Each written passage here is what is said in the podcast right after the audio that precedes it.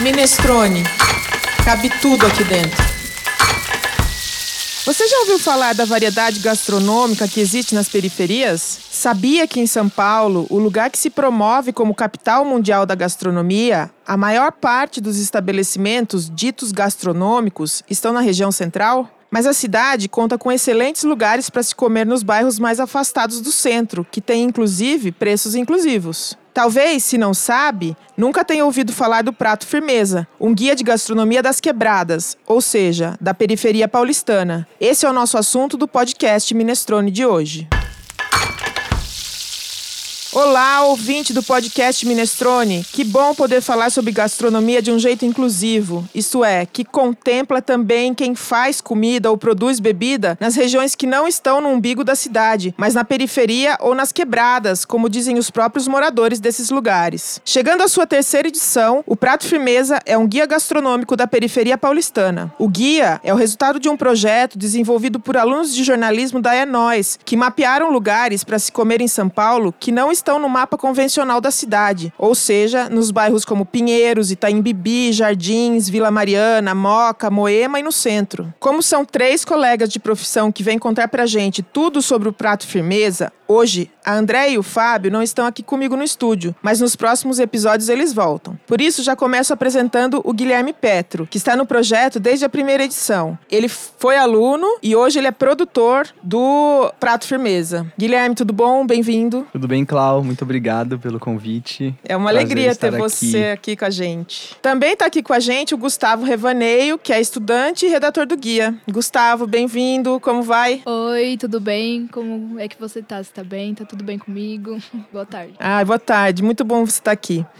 E a Júlia Vitória, que vai chegar daqui a pouco, porque hoje está chovendo em São Paulo e isso atrasa um pouco tudo. A gente está gravando aqui no estúdio e daqui a pouco a Júlia chega e entra para falar com a gente. Bom, eu vou contar para vocês como é que eu soube do Prato Firmeza. Eu escrevia um blog, chamava Blog da Gavioli, e ele tratava um pouco de tudo de gastronomia, do mesmo jeito que é o Minestrone. Um dia eu vi uma notícia em alguma. Acho que foi no Catraca Livre, talvez. E aí eu vi que tinha esse, esse guia guia novo. Fiquei encantada e fui procurar o que, que era o guia, porque eu achei uma ideia sensacional. Isso foi no final de 2016. E eu até dei, um, na época, uma nota no, no blog que eu tinha sobre o Prato Firmeza. E aí fazia tempo que eu tava querendo trazer vocês aqui. Então eu tô muito contente mesmo que vocês puderam vir. Bem legal. E como os ouvintes do Minestrone já se acostumaram, no início de cada episódio a gente fala um pouco sobre números de mercado e dá dados de pesquisa sobre o tema do podcast. No entanto, nesse episódio eu vou ler alguns dados para os ouvintes que não conhecem o Prato Firmeza de um trecho que eu tirei do próprio site de vocês. Abre aspas. Segundo a São Paulo Turismo, a cidade tem mais de 12 mil restaurantes, bares, mais de 15 mil, padarias, 3 mil. No entanto, entanto, a grande imprensa tende a explorar os eixos mais ricos e centrais da cidade. Prato Firmeza, o guia gastronômico das quebradas, nasce como um serviço para quem come e empreende na periferia, mas também com um papel político importante: mostrar que a cidade é maior do que o que se passa entre as marginais e que a meca gastronômica estava sendo subestimada. São Paulo tem um cardápio farto para oferecer, custando bem menos. As resenhas do guia são produzidas pelos jovens moradores das periferias de São Paulo que se formam na Escola de Jornalismo da Enóis. Eles investigaram suas quebradas e descobriram mais de 200 estabelecimentos dignos de foto no Instagram.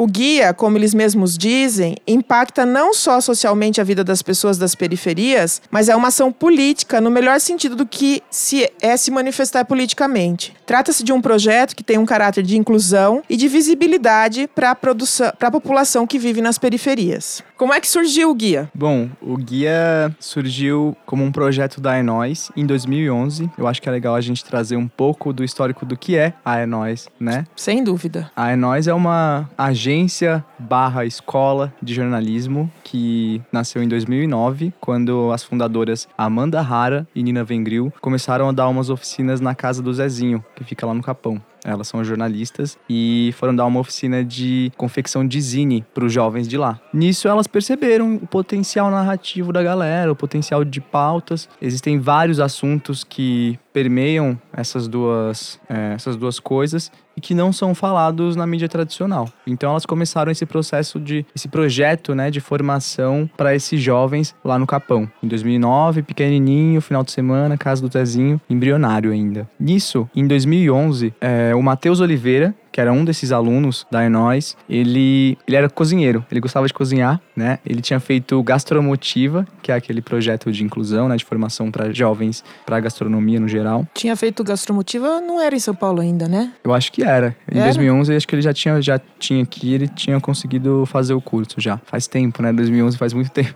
É, Falando ele Vai assim- fazer nove anos. É. Só que nisso eu até me identifico muito com ele, enquanto profissional da área. Quando a gente vai estudar gastronomia, as referências que chegam pra gente, que vem de quebrada, são muito de outro mundo, né? Literalmente, até de, de outro país, de outros lugares. Os lugares legais pra comer são os lugares, os restaurantes Michelin aqui do Brasil, que é são, não são tantos, mas estão sempre nos mesmos lugares. É, e são lugares que a gente não tem muito acesso, geograficamente e financeiramente, né? Ele, ele tinha essa inquietação, essa questão. E conversando com a Amanda e com a Nina sobre essa, sobre essa paixão dele, mas que ao mesmo tempo parecia tão inalcançável, elas lançaram um desafio para ele, que foi mapear os lugares legais para comer lá no Capão Redondo. Que era onde ele morava. Deram 20 reais pra ele e falaram: Ó, todos os lugares legais que você pode é, visitar e comer bem gastando até 20 reais. Né? Em cada lugar. Em cada lugar. Ah, tá. Isso foi o embriãozinho do Prato Firmeza. Foi assim que ele surgiu. E aí o Matheus começou a mapear esses lugares, né? Ele começou a descobrir vários lugares, como o Ateliê Sustenta Capão, que uns anos atrás, assim, já deu uma... Teve uma divulgação grande, assim, na mídia, né? É, da galera que fazia um pão de mel lá e tinha toda uma questão social. Era uma padaria artesanal no meio do Capão Redondo. Esse foi, esse foi o começo do projeto. E a nós também foi crescendo e tendo uma rede maior de jovens formados, né? Jovens em outras quebradas. Então, com o passar dos anos, esse mapeamento foi crescendo e se diversificando, né? De- com jovens de outros lugares, eles poderiam mapear é, lugares para comer em outras quebradas. Então já tinha repórter na Zona Leste, na Zona Norte. O mapeamento foi crescendo a partir daí, até que em 2013, aí nós ganhamos um, projeto, um edital do PROAC, para fazer um livrinho digital, uma revistinha digital com esses lugares e aumentar um pouco esse mapeamento, até que em 2016, pela primeira vez, é, o, o projeto foi contemplado pela Lei Rouanet para,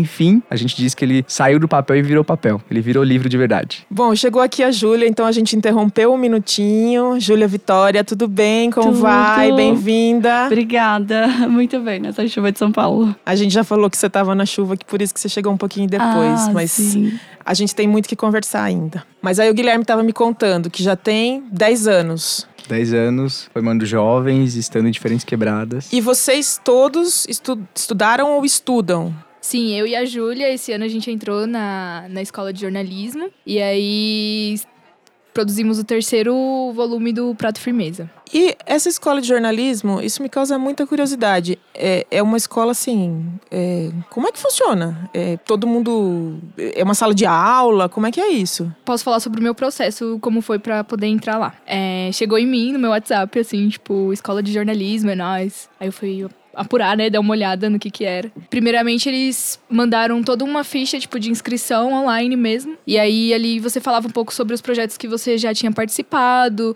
muito sobre o seu território que você já desenvolveu culturalmente lá. Depois, eles chamaram para uma entrevista presencial na agência.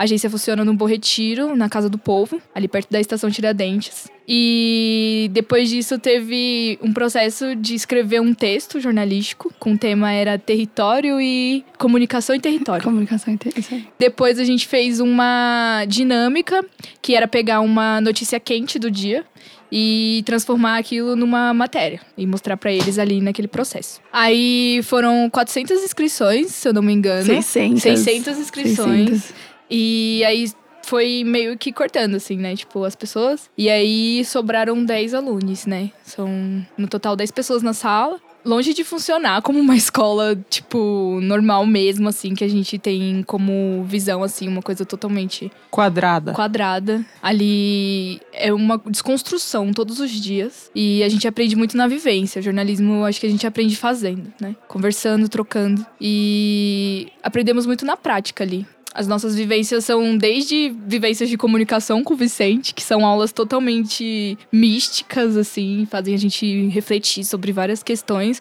ou uma aula totalmente técnica, é, de pauta, de vender pauta. E a gente vai aprendendo dessa forma, de várias formas.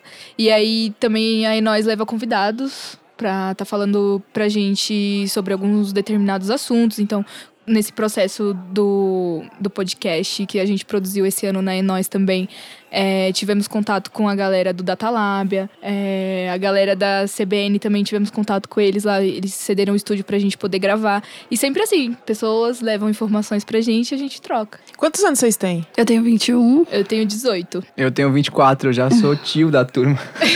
eu fiz em 2016. Aí nós surgiu lá na casa do Zezinho fazendo umas oficinas pontuais e tudo mais. E nisso foi crescendo até que elas foram pra uma sede no Bom Retiro, na Armênia, né? Na minha época, era na Armênia. E aí, em 2016, foi a primeira turma é, de um ano. Esse curso dura um ano, né? 10 meses. Que, que seleciona 10 jovens, né? Foi um curso mais completo e tudo mais. Em 2016 foi a primeira turma nesse formato. Era isso que era a minha curiosidade. Se era, porque eu fiz jornalismo, fiz quatro anos de faculdade, né? E, e às vezes eu penso que não precisava ser tudo isso, que é o que o Gustavo falou. É, a gente aprende a fazer jornalismo na prática. Então, é, botar vocês que são muito jovens, né, para fazer jornalismo, já pesquisar, já virar matéria, já fazer análise do conteúdo, do que vocês estão lendo, é, análise crítica, né, das coisas. Eu acho que é muito, assim, eu fico muito encantada com, com o processo, assim. Mas vamos falar de prato firmeza, né? Como é que são escolhidos os estabelecimentos que entram no, no guia, que entram para o livro? É, o primeiro foram assim, os, a gente quando faz o prato firmeza, a gente escolhe uma linha editorial e segue ela. E aí, por exemplo, o primeiro prato firmeza foi essa ideia de emancipação, de autonomia, de que tem comida boa nas quebradas, tem muita coisa de qualidade. O segundo foi sobre desertos alimentares e nutrição, pra gente parar pra pensar no que a gente come, como é que a gente tá consumindo esse alimento. E o terceiro volume, que foi o nosso, que o nosso, a gente recortou uma linha para pensar sobre famílias e rolês. Não só trazer comida, mas trazer lugares para que essas pessoas possam ir juntas, que essas famílias possam comer, além das famílias só comerem tipo em Habibs nas quebradas, né? Levar a família para comer um rodízio japonês ou curtir uma dub, que é um rolê, e comer um lanche também perto, foi esse recorte do terceiro volume. Muito bacana, né? Porque você sai daquela situação presa de uma comida que já é conhecida e massificada na cabeça das pessoas, né? É, nada contra as pessoas comerem no Habibs, acho que também é entretenimento. Não, com certeza. Mas é, é, a gente acaba, eu quando vou para a periferia, acabo indo sempre nos mesmos lugares porque não conheço. Agora com o prato firmeza eu vou começar a conhecer.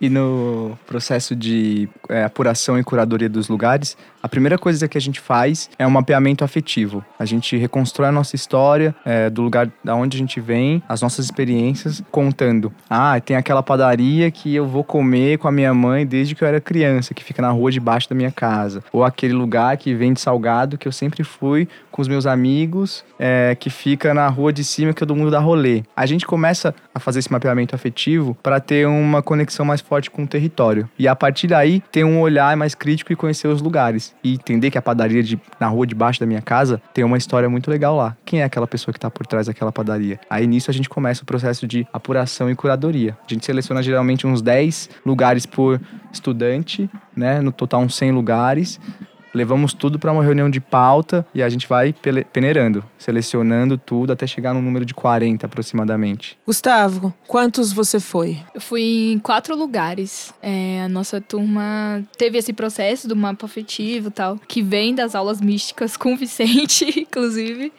E aí é, eu mapeei quatro lugares. Mapeei um lugar lá. Todos os meus lugares foram no Grajaú. Costumo falar que Grajaú é meu país.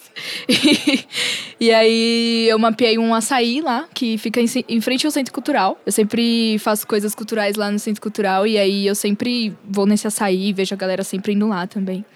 Um outro foi um lugar que eu conheci, que eu não conhecia. Tipo, era totalmente desconhecido para mim. Tava ali pertinho também, um lugar que é o Vilas Bar. E aí a galera vai lá, uma galera do sertanejo, tem um, uma coisa meio de country ali também.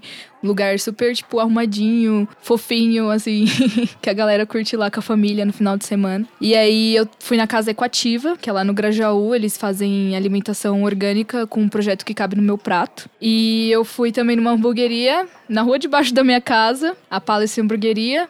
Que também é um lugar super bonito, assim, que eu jamais saberia que teria no meu território. Por mais que é embaixo da rua da minha casa, eu não conhecia. Se não fosse o Prato Firmeza, eu não iria conhecer dois desses lugares que eu mapeei. E eles estão resenhados no. Sim, esses quatro lugares estão no guia. E no os terceiro seus, volume. Júlia? Bom, o meu foi Cantinho do Caldo, que todo mundo conhece por Cantinho é, Caldo do Ivo, mas aí ele precisava dar um nome e foi Cantinho do Caldo, que tem um caldo muito gostoso também na Zona Sul. Eu fui em um baile da terceira idade, que a gente tá, falava sobre esses rolês de família e tudo mais, e que a gente não tinha nenhum lugar pensando pra idoso, pra terceira idade, então aí eu peguei um baile da terceira idade, que é uma mesa comunitária, eles levam os alimentos. É, teve o Bar Verde também, e o Cine Favela, que nessa ideia de procurar rolê, tinha um cinema e um bar junto. E o quarto foi o Samba da Ribalta, que era um Qual samba. que é o bairro? Todos eles perto ali. Foi Cidade Júlia, o foi Cine Favela em Heliópolis, o Samba da Ribalta. Poxa, não lembro muito bem. Mas foi ali, foi ali por perto da Zona Sul, não lembro muito bem o bairro. E o Céu Caminho do Mar é em Americanópolis, onde eu moro. E falem pra, pra gente aqui, quanto é que tem que custar o prato? Porque o Guilherme deu a informação de que lá em 2001, os meninos ganharam, o, o Matheus ganhou 20 reais para cada estabelecimento. E agora, tem uma, um corte é, de valor ou é muito mais uma questão de, do que se oferece nos lugares? A gente pensa em valor, sim. A gente pensa. Na verdade, esses lugares têm um valor baixo, né? Nunca é um valor muito alto. E, o que, que é um valor baixo? O que, que dá para pagar? Então a gente pensa assim, que a galera. Como foi esse recorte já desse terceiro volume, que era o rolê, tipo, de se pensar um dinheiro que a galera consiga gastar nesse rolê e consiga comer, né? Que seja algo acessível até, tipo, esse preço mesmo de 20 reais que o Guilherme tinha comentado já. Porque às vezes a gente pensa assim, né? A galera sai pra comer já nessa intenção, mas a gente que vem da quebrada, a gente sabe que certos valores não são tão acessíveis assim pra gente. E existe até, eu acho super interessante esse de desertos alimentares por falar sobre isso, né? Tipo, o que a gente tá consumindo, o que a gente tá comendo. E aí, nesses lugares que a gente conseguiu mapear, vai, varia esses preços. Tem lugares que vai até 60 reais também. Mas aí já, tipo, já são porções maiores. Aí no terceiro volume tem o guia familhão, tipo, o Ah. selo, aliás. Isso aí. No terceiro volume tem o selo familhão, que daí é pra galera comer com a família inteira. Tipo, já são pratos mais caros, porém serve todo mundo. É, isso é muito interessante, né? Que a família pode ir junto, né? Fazer um, um programa que vira entretenimento para todo mundo, então tem uma, uma, um senso de comunidade, né? Eu acho que isso faz bastante diferença. Entendo perfeitamente porque que a ideia começou com a moçada, né? Que é natural, é quem vai buscar mais o entretenimento. Mas muitas vezes os pais, né? Os, as pessoas com quem esses jovens moram, é, não tem para onde ir também, né? Então, queria que vocês falassem um pouco disso, assim. Vocês vão com família nos lugares? Como é que é? Exatamente, assim, é... eu fico pensando, a galera da quebrada às vezes olha e aí quer procurar um rolê legal, quer achar alguma coisa legal e sempre acho que não tem alguma coisa pra se fazer ali na quebrada, né? E aí eu vejo a importância do prato firmeza, até mesmo me conectei mais com a minha família, sabe? Pude mostrar que existe os eventos culturais, que existe lugares que dá pra ir na periferia com a sua família, né? Que às vezes você não precisa atravessar a cidade pra comer uma comida de qualidade, pra estar num rolê legal, tirando um lazer com a sua família no final de semana. Que às vezes é, pensa assim, vamos dar um rolê. Ah, vamos no shopping, comer em tal lugar. Não, tipo, aqui também tem, sabe? E vamos fortalecer aqui a economia do, do local. Vamos conhecer esses empreendedores, vamos criar nossa própria rede aqui e vamos estar fazendo esse, essa grana girar aqui dentro da nossa periferia, sabe? Valorizar os empreendedores que estão aqui, os lugares, os rolês, é super importante. Vocês acham que o Prato Firmeza levou também pessoas do centro para as periferias? Tivemos um retorno desse, né? Eu fiquei sabendo do terceiro volume que a Vitória Glemirna, que é uma pessoa que tá com a gente nesse, nessa turma do terceiro guia, ela comentou que houve, tipo, não foi exatamente do centro, mas uma pessoa que não conhecia, assim, que era de uma outra região de ir ali. E isso, tipo, de estar circulando as zonas da cidade, eu, eu conheço, de periferias, é, saindo desses lugares e indo pra outras periferias comer em outras periferias. Mas você conhece, Guilherme? Ah, conheço. caso assim? Eu acho que sim. Uma referência que a gente sempre teve na confecção do desde o primeiro guia é o Mocotó, né? O Mocotó é o, sei lá, acho que o único restaurante mais afastado do centro expandido da cidade que é famoso na mídia tradicional. E as pessoas fazem três horas de fila para comer lá. O Rodrigo Oliveira, inclusive, é um parceiro nosso. Ele escreveu o prefácio no segundo volume e nós lançamos o livro lá. Mas foi uma referência no sentido de que as pessoas se deslocam para comer. As pessoas se deslocam para qualquer lugar para ir comer uma comida legal. Basta que elas conheçam. Então, se elas conhecem o Mocotó, por que, que não tem um espaço na mídia para mapear outros lugares? E aí tem um caso da Pantius, que é uma hamburgueria do Grajaú, que foi mapeada no primeiro volume. Ela nasceu em 2016, quando nós fomos visitar. Tava bem no comecinho, né? Começou como delivery de um casal, o Ricardo e a Regiane, e depois eles foram para um espaço. Era um espaço pequeno, tinha umas seis mesas, eu lembro ainda. Eu fui, eu fui visitar e fotografar esse lugar. E fazer um hambúrguer artesanal, assim, bem padrão hamburgueria de Pinheiros e tudo mais. Muito gostoso, com preço bem ok, mas bem justo também. Fomos, visitamos, escrevemos sobre e entrou no primeiro livro. Um dos processos de, de distribuição do primeiro livro foi entrar em contato com canais parceiros para que eles pudessem republicar os nossos textos, né? Nós temos todos os textos no site e aí a gente começou a distribuir, tipo, Periferia em Movimento, que é um canal da Zona Sul. Então toda semana a gente mandava um texto de um lugar da Zona Sul pra a galera publicar lá. É, Afro Guerrilha, que é do movimento negro e tudo mais. Toda semana a gente mandava um texto de algum empreendedor, alguma empreendedora negra pra gente publicar. Catraca Livre era mais cidade, então não tinha um recorte tão grande assim. Então nós mandávamos todos os textos. Nisso, eu lembro que a gente mandou uma vez o texto da Pantes pro Catraca Livre. Nossa, foram 3 mil compartilhamentos, um monte de gente comentando e tudo mais. E a Pantes já tava num- numa crescente, assim, de movimento. Hoje, a Pantes é um império do Grajaú. Teve que mudar de lugar duas vezes já para caber a galera. E, E continua lotado. E agora eles também têm uma parceria, né? Com aquela choperia. É, Grajabir. abriram Gajabir, abriram um monte de coisa e o preço continua muito justo. Não é um preço, não é um hambúrguer de 10 reais, mas a gente gasta também, né? Porque assim, a gente trabalha e a gente, se a gente quer sair pra comemorar e pra comer, a gente vai comer no hambúrguer de Pinheiros ou em qualquer lugar. A grande questão é, a gente tem essa grana, a gente trabalha pra isso, por que não gastar no local, né? A Pancho trabalha muito isso, com fornecedores lá do Grajaú, funcionários do Grajaú, até o jogo americano tem sempre desenho de artistas do Grajaú, então é um preço que a gente já pagaria fora. A gente pagaria, até o, o McDonald's tá com o Big Mac e o combo hoje deve estar nessa faixa de preço, você pagar 30 reais num lanche. É, mas é muito mais interessante quando a gente faz isso dentro da nosso, do nosso bairro e né, fomenta a economia local e a Esse- é um caso. Esse é sentido. mesmo um movimento político, né? Sim. Porque se você parar para pensar, é, você está gerando uma economia, né? Você está girando uma economia. E ao mesmo tempo você não está gerando uma gentrificação, você não está tirando as pessoas dos lugares delas, né? Mandando elas para outros lugares. Até porque o que você falou é, é muito interessante, né? Não é porque você mora na periferia que você não trabalha e você não tem dinheiro para algum entretenimento, não é? O que a gente precisa é de aparelhos de entretenimento que não precisem fazer um deslocamento enorme, porque senão fica tudo muito mais difícil para quem é da periferia. Exato. A Pantios é no nível de qualquer hamburgueria é, de qualquer lugar da cidade, incluindo o centro expandido. E é muito é, louco pensar que uma hamburgueria como a Pantios, em Pinheiros talvez fosse só mais uma. Mas uma hamburgueria como a Pantios no Grajaú tem um impacto muito diferente no, Eu vou lá, no hein? bairro. Vou lá. Por favor. Com certeza.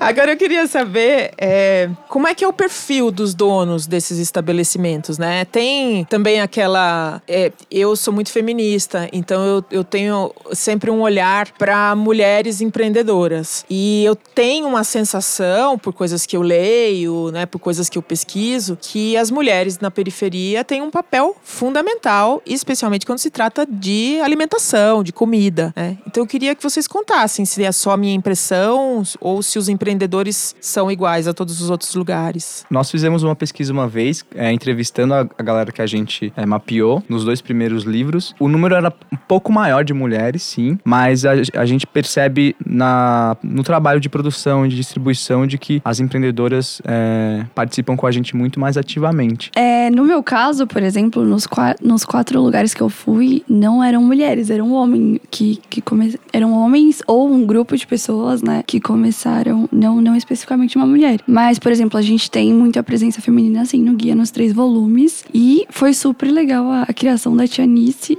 né? Na culinária orgânica que a, que a Tami fez. Mas conta quem é a Tia Nice, porque os ouvintes não sabem. Então, a Tia Nice, tem a cozinha da Tia Nice lá na Solano Trindade. E aí fica na zona sul de São Paulo, no Campo Limpo. E aí foi a Tamires Melo que mapeou esse lugar, da Tia Nice e tal.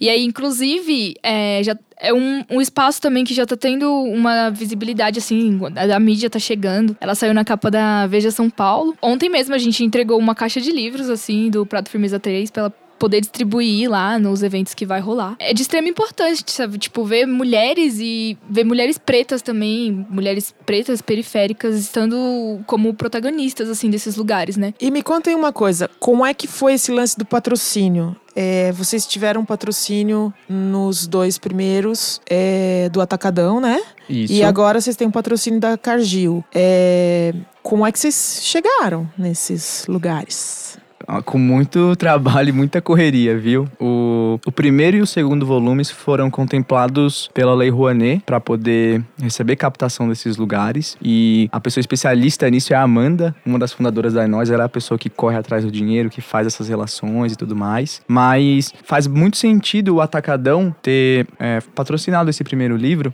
porque o Atacadão, para quem não conhece, é uma rede de mercados atacados que aqui em São Paulo, pelo menos, tem vários em regiões mais periféricas né? Então, a partir do momento em que a gente faz um mapeamento de lugares, de restaurantes, nós estamos fazendo um mapeamento de possíveis ou até já atuais clientes desses lugares. Né? Eles têm uma, uma, um canal de contato direto com várias pessoas de um público muito segmentado. Então tem uma, questão da troca aí e deu tão certo, né? A gente com o primeiro volume conseguiu chegar em vários lugares, fazer um monte de eventos, estar lá com o nome Atacadão, que no segundo isso se renovou. A Lei Rouanet, só para quem enfim não sabe, ela não dá dinheiro para ninguém, ela possibilita que empresas é, paguem uma parte, destinem uma parte dos seus impostos para projetos culturais. E o Prato Firmeza entra nesse lugar, inclusive com muita dificuldade também, porque a gente sempre sentiu muita dificuldade para justificar nesses espaços é, institucionais a gastronomia como um produto cultural. Que louco, né?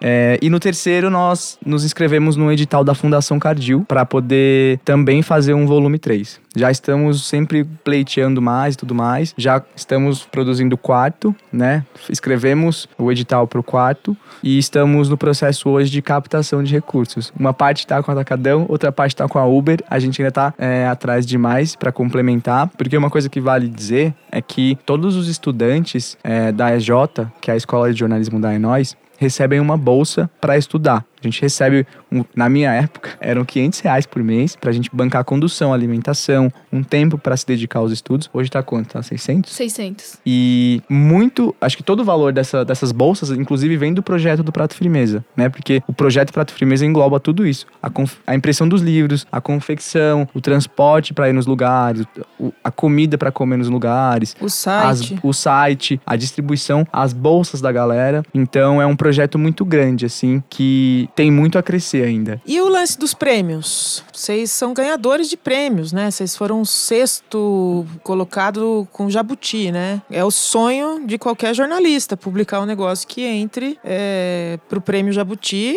e chegue lá, né? Porque é muito difícil chegar. Ficou todo mundo em cima do salto depois disso? Acho que não, na verdade, inclusive porque foi muito por acaso. E a gente já vem de um lugar onde os, esses prêmios, né, essas coisas não. Enfim, são legais e acho que é, é uma certificação de um trabalho que a gente já tá fazendo, mas não é isso que move a gente. A gente tá fazendo porque a gente acredita, acredita que as coisas têm que ser feitas, né? A gente quer contar as histórias, né? A gente não quer ganhar prêmio. O prêmio é consequência. Sim, eu acho que um dos prêmios pra gente foi ontem ver que as meninas que estavam ali conseguiram vender tudo, as empreendedoras, sabe? Ver o sorriso na galera trabalhando, ver, é, tipo, todo mundo se tratando bem, se abraçando, perguntando, pô, você tá bem, tá tudo bem, senta um pouquinho aí, dá uma respirada, sabe? É, também eu acho que um dos prêmios é ver onde essa distribuição tá chegando, sabe? A galera tendo acesso a isso, a galera da, das periferias mesmo, sabendo que existe esses lugares dentro dos seus territórios. Mas como o Gui disse, é de extrema importância, assim, tipo, esse reconhecimento. E é ocupar os espaços, né? E assim, mesmo que a gente ocupe sem querer, porque o Jabuti foi muito por acaso. Eu recebi no meu e-mail inscrições do Jabuti acabam essa semana. Stanley, tem uma categoria gastronomia. Aí eu falei, eu olhei lá assim por acaso, eu falei, ah, vamos escrever aí. E é pago, né? E aí que tá. Para você receber um prêmio desse, você tem que ter essa grana. E aí na época a gente não tinha, de, meu Deus, como é que a gente vai acontecer o quê? Vamos parcelar no cartão. Conseguimos. Levamos os livros no último dia, assim, na bolsa, eu andando com um monte de livro, deixei lá num prédio que pediram. E sim, foi. Aí uns meses depois vem aquela, aquele e-mail de que a gente ficou entre os 10 e tudo mais. E pra gente foi tipo, ah, legal, que legal. Mas até porque a gente não sabia direito. Eu não conhecia o prêmio Jabuti nesse sentido. E foi nisso todo mundo, assim, né, da mídia especializada, a galera que já é do jornalismo. Meu Deus, vocês estão na final do Jabuti e não sei o quê. E aí que a gente foi se dando conta. Ah, então, então tá. Então, então legal. é... A gente é bacana mesmo. Ah, então tá bom. E, mas foi muito legal, essa, junto com livros da Paula Carosella, que estavam naquele ano, todas as sextas, o livro da Bela Gil também. Foi muito bacana. E aí a gente também se inscreveu e ganhou nesse. é, o prêmio, os prêmios de guia impresso ou eletrônico do Troféu São Paulo Capital Mundial da Gastronomia. E é isso, né? Se a, se a, se a cidade se auto-intitula como capital da gastronomia, vamos conhecer de verdade. Então, o guia vem muito nesse lugar. Os dois livros, os dois primeiros volumes foram premiados. E onde que a gente encontra o guia, gente? Isso é o mais importante. Então, os guias estão disponíveis no site do Prato Firmeza, né? E o primeiro guia, assim, a gente não tem mais ele impresso. Então, só tem ele ali no site mesmo e os outros dois é, é só entrar lá no, na página do Prato Firmeza que a gente faz essa distribuição. Já vai partindo para o encerramento. É, eu quero agradecer muito a presença de vocês, mas não sem antes pedir algumas coisinhas.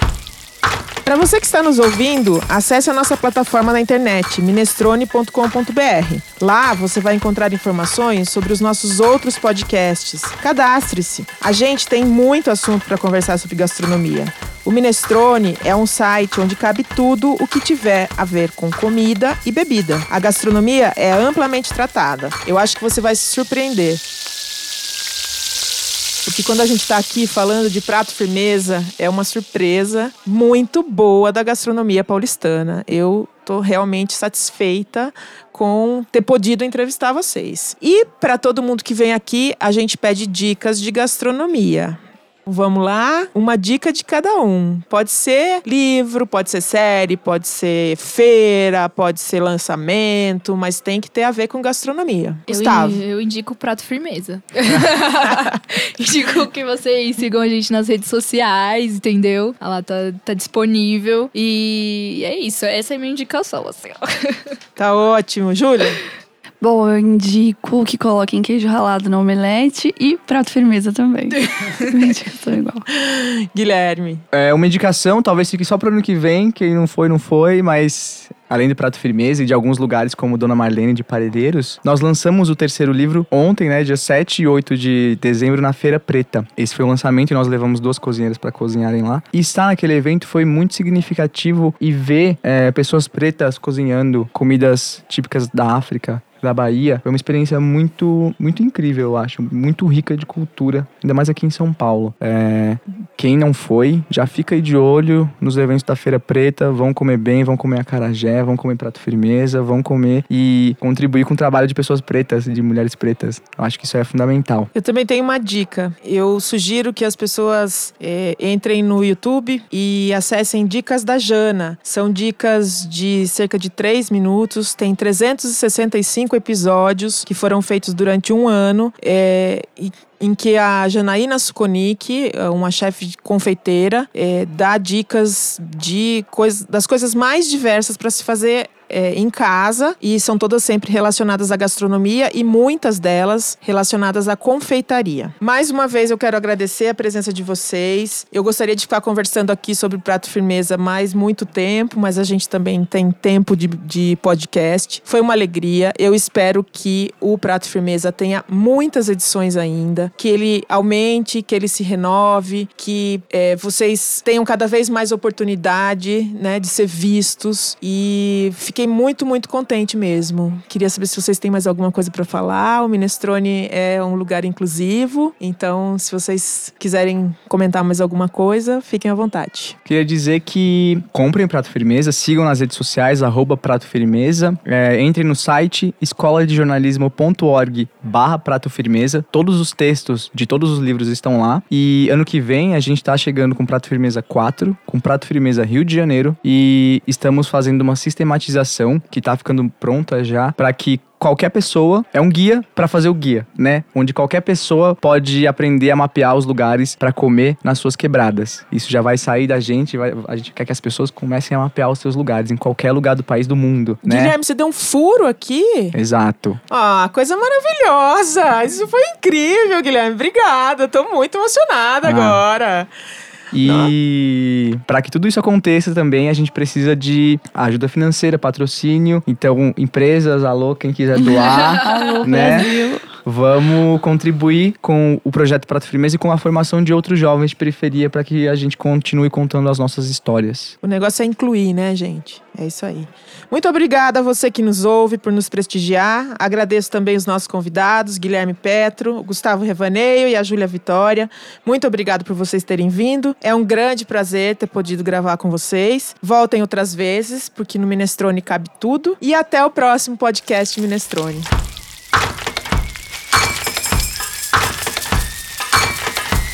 Minestrone. Cabe tudo aqui dentro.